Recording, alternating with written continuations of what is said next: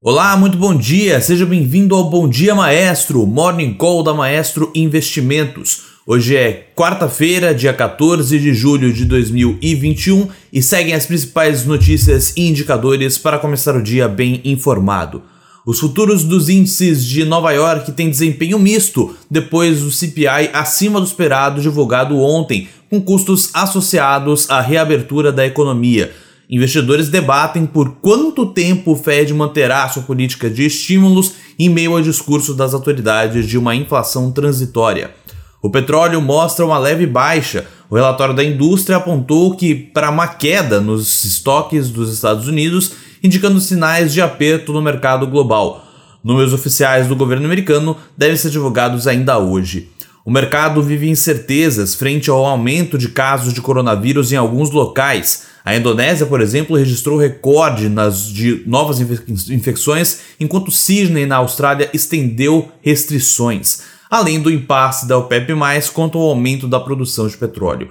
O mercado de minério de ferro aguarda dados da economia chinesa que saem nesta quarta-feira à noite, que incluem o PIB do segundo trimestre e a produção industrial. Números sobre a produção de aço também serão divulgados e ajudarão os investidores a colher pistas sobre a força da demanda.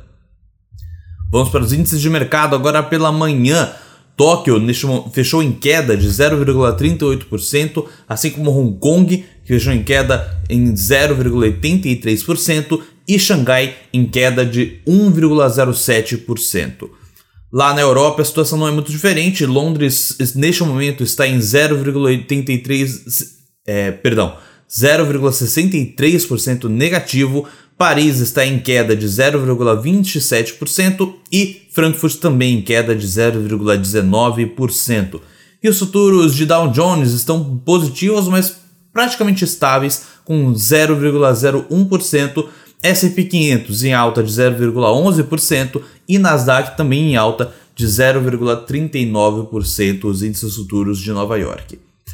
Na agenda hoje, às 9 horas da manhã, será divulgado o IBCBR pelo Banco Central referente a maio, né? Vale ficar de olho. E às 9 e meia da manhã, lá nos Estados Unidos, será divulgado a inflação ao produtor referente ao mês de junho. Vamos para o destaque internacional. O presidente do Federal Reserve, Jerome Powell, começa o seu depoimento semestral ao Comitê de Serviços Financeiros da Câmara nesta manhã, com os democratas no painel buscando seu apoio para uma outra rodada de gastos do governo. Os republicanos provavelmente vão apontar a inflação mais forte do que o esperado ontem como uma evidência dos perigos de novos estímulos. O depoimento de Powell vai para o Senado amanhã, antes de, de ele se reunir com a secretária do Tesouro, Janet Yellen, na sexta-feira para discutir os riscos do aquecido mercado imobiliário nos Estados Unidos. Ainda no país, senadores democratas da Comissão de Orçamento chegaram a um acordo de 3 trilhões e meio de dólares em que, se pode ser, em que pode ser aprovado sem o apoio republicano. O senador Bernie Sanders é, afirmou que a proposta é uma legislação mais significante desde a Grande Depressão, mesmo ela tendo ficado 2 trilhões e meio de dólares menor do que a proposta original. A proposta ainda não tem o apoio dos 50 senadores democratas e pode passar por algumas revisões. As discussões sobre o financiamento do plano, que deve contar com um aumento de impostos para grandes empresas e outras medidas individuais, além da negociação de detalhes, ainda estão ocorrendo. O pacote se somaria ao acordo bipartidário para investimentos em infraestrutura de pouco menos de 600 bilhões de dólares. No destaque local, no Brasil, os jornais dão um grande destaque à prévia do texto do relator da reforma tributária apresentada ontem.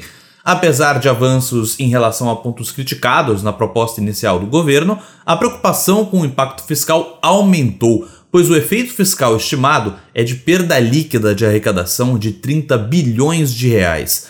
Os especialistas em contas públicas alertam que, com gastos no limite do teto, essa passa a ser uma alternativa para se fazer estímulo fiscal. A Câmara aprovou o projeto que limita supersalários na administração federal, reduzindo possibilidades de pagamentos de benefícios acima do limite salarial da União. O relator estimou o ganho de arrecadação em 3 bilhões de reais ao ano, o texto volta ao Senado depois de sofrer algumas alterações na Câmara dos Deputados. Então é isso. Um abraço, um bom dia e bons negócios.